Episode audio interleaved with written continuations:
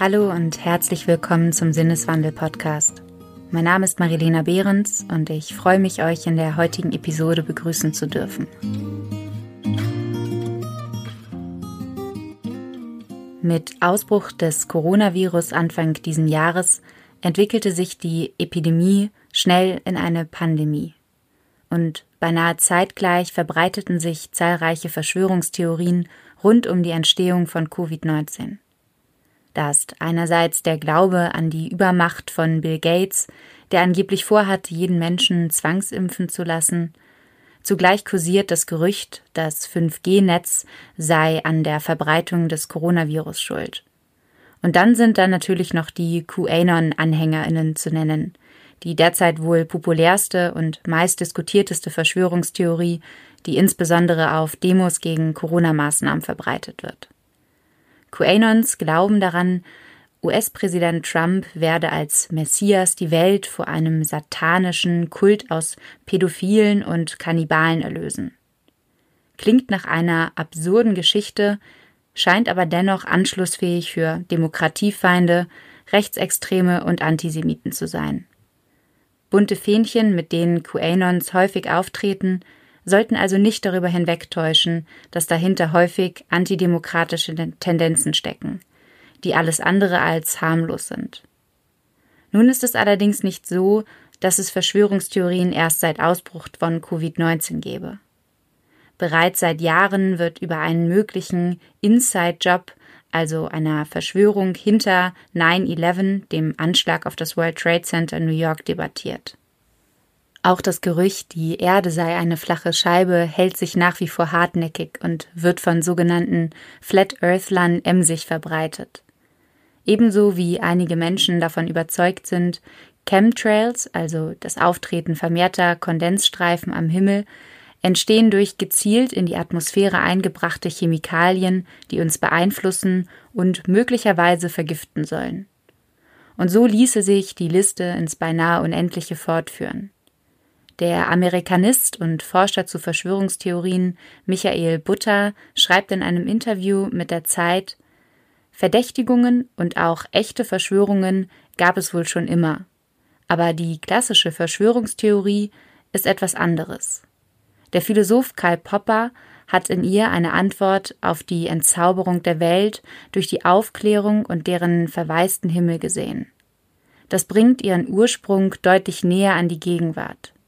Nicht mehr der liebe Gott zieht in solchen Theorien die Strippen, so Popper, sondern eine böse Macht. Willkommen im postfaktischen Zeitalter. Ist unsere aktuelle Epoche also quasi prädestiniert, geradezu anfällig für solche Verschwörungstheorien? Greift der Mensch vielleicht sogar aufgrund seiner geistigen Veranlagung auf diese zum Teil wilden Fantasien zurück, als eine Form der Daseinsbewältigung? Für den Philosophen Friedrich Nietzsche existiert keine Wirklichkeit, außer jene, die wir selbst erschaffen. Alle Wirklichkeit ist unsere, unsere im Sinne unserer Kulturleistung. Für Nietzsche ist der Mensch ein Illusionist, in dem Sinne, als dass er niemals der Wirklichkeit als objektive Wirklichkeit verstanden gewahr wird, sondern sie stets als Abbild, als Übertragung oder wie Nietzsche es nennt, als Metapher wahrnimmt. So wie ein Wort für ihn die Abbildung eines Nervenreizes in Lauten darstellt, die rein willkürliche Übertragung in Bilder und aus ihnen nachgeformten Lauten, ist für ihn die durch den Menschen rezipierte Wirklichkeit eine Reduktion oder vielmehr eine Illusion. Eine Illusion, ohne welche der Mensch, so Nietzsche, nicht lebenstauglich wäre. Dies ist es, was er versucht zu umschreiben, wenn er von dem ästhetischen Fundamentaltrieb zur Metapherbildung spricht. Nietzsche zufolge ist das Leben nur möglich durch künstlerische Wahnbilder. Jegliche sprachliche Erzeugung von Bedeutung stellt für ihn eine künstlerische Leistung dar. Damit ist die Wirklichkeit selbst das Gesamtkunstwerk, das der Mensch in seinem existenziellen Bedürfnis hervorbringt um sich das Leben durch förderliche Illusion erträglich zu machen. Erträglich zu machen bedeutet für Nietzsche, dass der Mensch ohne die Illusionen, ohne die Lügen, die er sich über die Wirklichkeit erzählt, nicht existieren könnte. Kultur stellt für ihn die lebensdienliche Alternative zur Wahrheit dar. Der Mensch lebt in subjektiven und selektiven, ihm dienlichen Illusionen, um das Leben aushalten zu können. Die Wahrheit ist für ihn eine im allgemeinen Interesse anerkannte Lüge zur gemeinsamen Daseinsbewältigung. Die Wahrheit gibt es für ihn nicht, zumindest nicht als absoluten Maßstab unserer Erkenntnisse. Damit erhebt Nietzsche die Lüge über die Wahrheit, insofern als dass sie Ausdruck schöpferischen Willens ist, der den Menschen am Leben erhält. Ein umgedrehter Platonismus, der das Leben als Schein, als künstlerische Illusion zum Ziel hat. Der Mensch ist, so Nietzsche, ein gewaltiges Baugenie. Und das Leben selbst in seinen elementaren Formen enthält für ihn eine künstlerische Potenz, die sich in der Kultur zu einer eigenständigen Sphäre entwickelt. Der Mensch ist also notgedrungen ein Künstler, wenn man den Worten Nietzsches Glauben schenkt. Eine ähnliche Meinung vertritt auch der Journalist Thomas Asheuer, dessen Artikel ich kürzlich im Feuilleton der Zeit gelesen habe. Darin schreibt dieser Verschwörungsnarrative fallen immer dann auf fruchtbaren Boden, wenn der psychische Apparat des Einzelnen mit einer verwirrend komplexen Gegenwart überfordert ist. Genauer, wenn es dem Einzelnen unmöglich ist, seine Krisenwahrnehmungen in ein sinnvolles Schema einzulesen und er das Gefühl bekommt, dem Weltgeschehen wehrlos ausgeliefert zu sein. Verschwörungsgeschichten versprechen Abhilfe. Dafür basteln sie einen suggestiven Rahmen, der eine aus den Fugen geratene Welt wieder ins Lot bringt und verständlich macht. Wenn es in der Gegenwart schon nicht mit rechten Dingen zugeht, dann wenigstens im Falschen. Da haben wir sie also. Die Illusion, die Lüge, die über die Wahrheit erhoben wird, zum Zwecke der eigenen Daseinsbewältigung in einer gefühlt immer undurchdringlicher erscheinenden Welt. Assauer zufolge wirken Verschwörungstheorien gar therapeutisch. Sie antworten auf Ohnmachtserfahrungen und verschaffen ihren Anhängern die grimmige Genugtuung, für einen Moment die Kontrolle über ihr Leben zurückzugewinnen und endlich gehört zu werden. Während sich in der Corona-Pandemie also weltweit Verunsicherung breit macht, liefert diese einen perfekten Nährboden für den Glauben an eine Verschwörungstheorie, da sie scheinbar klare Antworten auf die Unsicherheiten geben. Sie lösen allen Nebel auf und verwandeln ihn in Sicherheit. Auch wenn diese zwar oft nicht weniger dunkel und bedrohlich erscheint, weiß man wenigstens, was los ist. Asheuer vermutet zudem, dass Verschwörungstheorien weniger von der Klassenlage genährt werden als von elementaren Nöten und Bedrängnissen. Dazu gehört die Angst vor Status- und Kontrollverlust und die Sorge, im gnadenlosen ökonomischen Konkurrenzkampf aussortiert zu werden. Ein Gefühl von Ohnmacht und Verunsicherung, verstärkt durch den Zerfall familiärer Geborgenheit und das Schwinden moralischer Maßstäbe.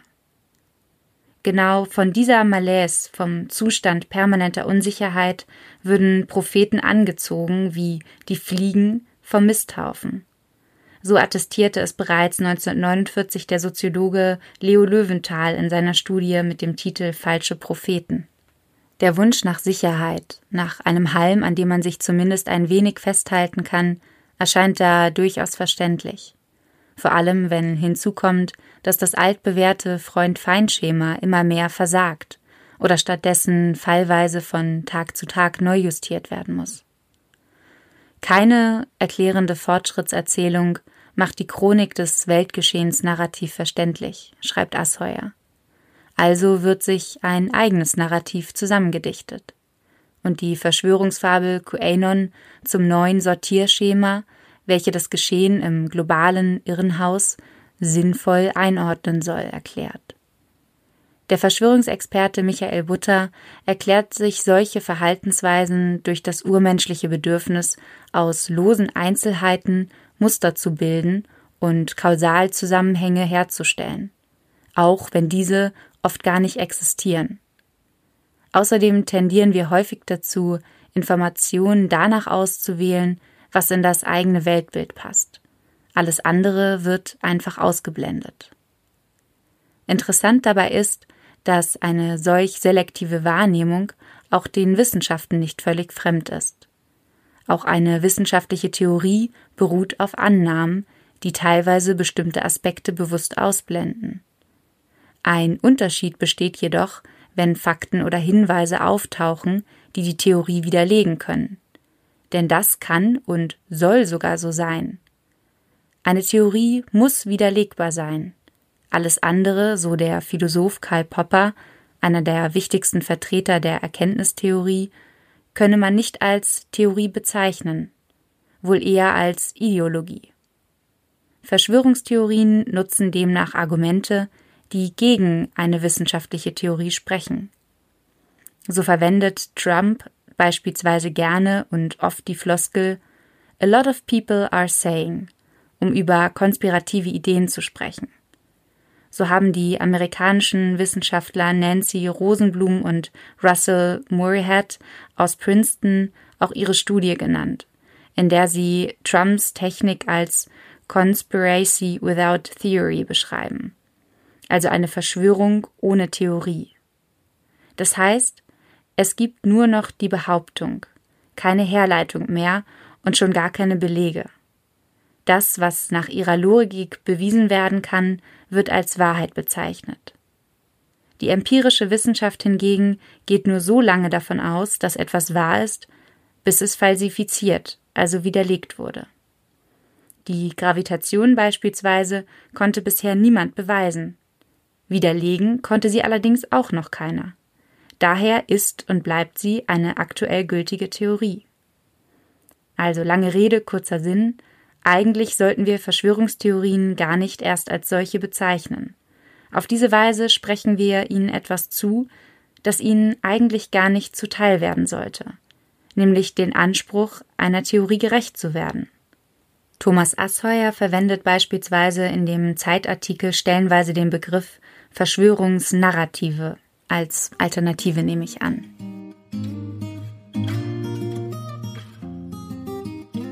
Keine Sorge, es geht gleich weiter. An dieser Stelle möchte ich euch den Sponsor dieser Episode kurz vorstellen. Bestimmt habt ihr, wenn ihr gerne lest, schon einmal von ihnen gehört, Blinkist.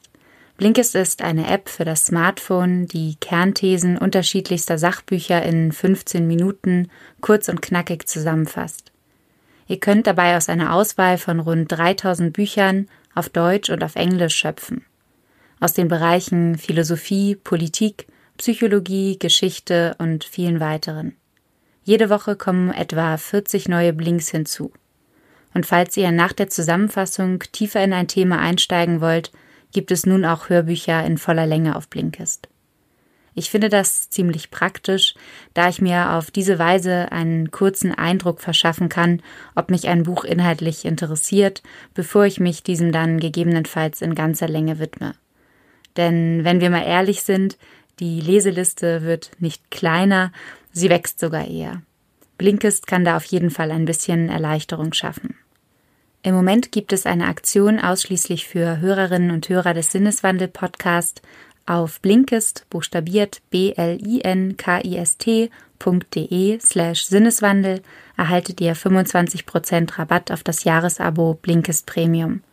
Die ersten sieben Tage könnt ihr alles ausgiebig kostenlos testen. Den Link blinkist.de slash Sinneswandel findet ihr auch in den Shownotes. Jetzt geht es weiter im Kontext. Ein weiterer Grund, weshalb wir vielleicht eine Hochkonjunktur der Verschwörungsgeschichten erleben, könnte auch an der wachsenden Geschwindigkeit ihrer medialen Verbreitung liegen. Man kann beobachten, wie unfassbar schnell sie heute im Netz kursieren und wie schwer sie sich eindämmen lassen. Eine lange Beweisführung scheint wohl einfach nicht zum Charakter der sozialen Medien zu passen, wo weder Platz noch Zeit für so etwas ist. Die Theorie wird hier zum Verschwörungsgericht verkürzt. Viele beginnen mit der Frage cui bono, also wem nützt das? Danach werden atemberaubende Indizienketten rückwärts gesponnen. Ganze Forschungsprojekte, so Michael Butter, zeichnen die Wege nach, auf denen Verschwörungsideologien von einem Twitter-Account zum nächsten wandern. Ganz ähnlich wie bei der Rekonstruktion einer Ansteckungskette. Widersprüche untereinander scheinen Menschen, die solche Ideen vertreten, allerdings eher selten zu irritieren. Wichtiger ist, dass die Geschichten der sogenannten offiziellen Version der breiten Mitte entgegenstehen. Immer wieder werden neue Vorfälle in den vorhandenen Rahmen eingebettet, sodass er zur gesamten Verschwörungserzählung passt. Besonders eindrücklich ist auch eine Studie aus dem Jahr 2012, nach der die Wahrscheinlichkeit, an einer Verschwörungstheorie zu glauben, wenn man auch bereits an andere Verschwörungstheorien glaubt, deutlich steigt. Wer demnach beispielsweise offen für Impffantasien ist, könnte sich potenziell auch eher von QAnon-Gedanken inspiriert fühlen. Der gemeinsame Kern ist ein grundsätzliches Misstrauen, das sich stets gegen bestimmte Menschen oder Gruppen richtet. Ob Bill Gates, China, die Wirtschaftseliten, die Bestätigung eines Feindbilds machen sie besonders attraktiv. Denn es ist leichter anzunehmen, dass eine bestimmte Gruppe hinter dem Übel der Welt steckt, als zu akzeptieren, dass auch grundlos Übel in der Welt existiert. Die Verschwörung schafft einen Sündenbock, der auch die Gläubigen selbst entlastet. Die Rollen sind klar verteilt. Und zudem bringt ein Feindbild immer auch die Hoffnung mit sich, dass die Bösen eines Tages zu besiegen seien. Nun stellt sich natürlich die Frage, wie damit umgehen.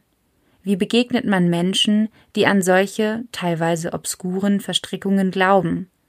Was, wenn sogar Freunde oder Familienmitglieder sich für Verschwörungsideen öffnen und wir diese uns nahestehenden Personen nicht einfach ignorieren oder als Spinner abtun können und wollen? Es gibt eine Reihe empirischer Studien, die zeigen, dass solche Menschen noch fester an ihre vermeintlichen Theorien glauben, wenn man sie mit schlüssigen Gegenbeweisen konfrontiert. Die Konstruktionen sind, wie wir von Nietzsche wissen, wichtig für ihr Selbstbild. Gegenargumente bringen ihre Identität ins Wanken, weshalb sie Belege gegen die Verschwörung in Belege für sich selbst umwandeln. Aus diesem Grund sind Verschwörungsgeschichten auch so schwer zu widerlegen, weil jeder, der es versucht, sogleich in den Verdacht gerät, selbst Teil dieser Verschwörung zu sein. Mit Fakten allein kommt man da selten weiter. Weshalb Verschwörungsexperte Michael Butter stattdessen empfiehlt, lieber Fragen zu stellen. Zum Beispiel nach der Glaubwürdigkeit der Quellen oder nach Widersprüchen. Zudem spricht er sich dafür aus, dass eher aufgeklärt als nachträglich zensiert oder gar gelöscht werden sollte. Sprich, dass wir sachlich darüber informieren, wie Verschwörungstheorien aufgebaut sind, wie sie argumentieren, welche Muster sich erkennen lassen. Auf der Website der Europäischen Kommission ist beispielsweise ein ausführlicher Leitfaden zu finden. Diesem zufolge sollte man sich die drei folgenden Fragen stellen, wenn man die Vermutung hat, mit einer Verschwörung konfrontiert zu sein. Erstens, ist die Theorie widerlegbar? Zweitens, gibt es Argumente, die mich vom Gegenteil überzeugen würden? Und drittens, Stehen die Annahmen in grundsätzlicher Übereinstimmung mit naturwissenschaftlichen Gesetzen? Lässt sich mindestens eine dieser Fragen mit Nein beantworten, ist man wohl möglich einer Verschwörung auf der Spur. Grundsätzlich hat natürlich jeder Mensch das Recht darauf, seine Meinung zu äußern und zu vertreten, und sei es eine abwegige.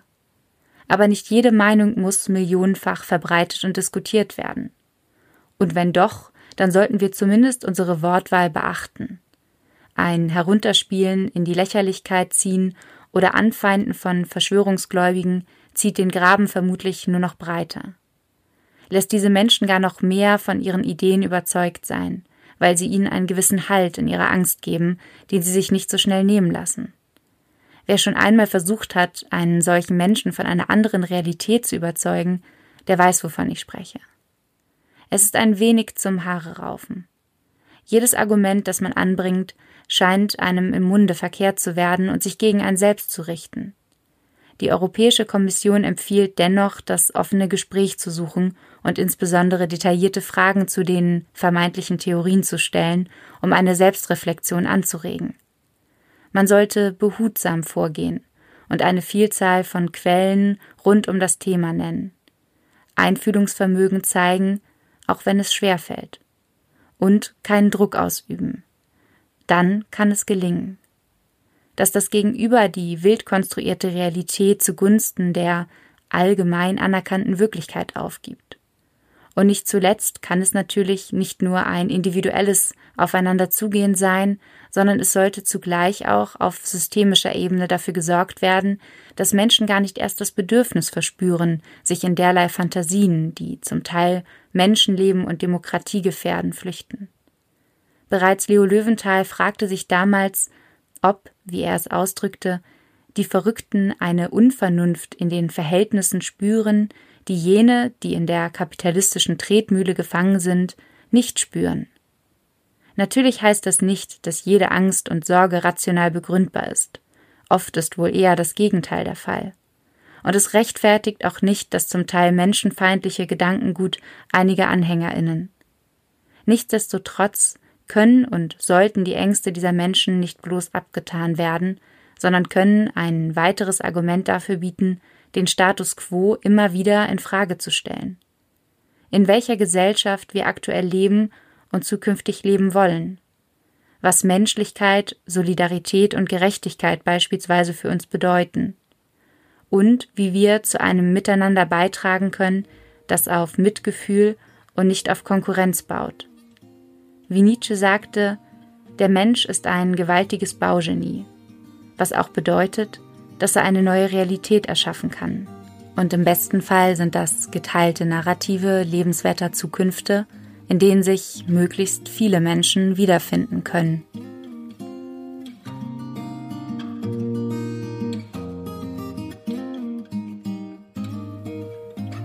Ich danke euch fürs Zuhören und hoffe, ihr konntet etwas aus dieser Episode für euch mitnehmen. Wenn sie euch gefallen hat, dann teilt sie gerne mit Freunden, Kollegen oder Verwandten. Werbeeinbindungen und nur solche, die wir mit gutem Gewissen vertreten können, werden übrigens eine absolute Ausnahme im Podcast bleiben. Solange Sinneswandel allerdings finanziell noch nicht auf festen Beinen steht, hoffen wir sehr auf euer Verständnis. Wenn ihr uns als Fördermitglieder unterstützen wollt, dann freuen wir uns darüber natürlich sehr. Ganz einfach geht es via steady oder paypal.me slash sinneswandelpodcast. In den Shownotes ist wie immer alles verlinkt, auch alle Quellen zum Nachlesen. Vielen Dank fürs Zuhören und hoffentlich bis ganz bald.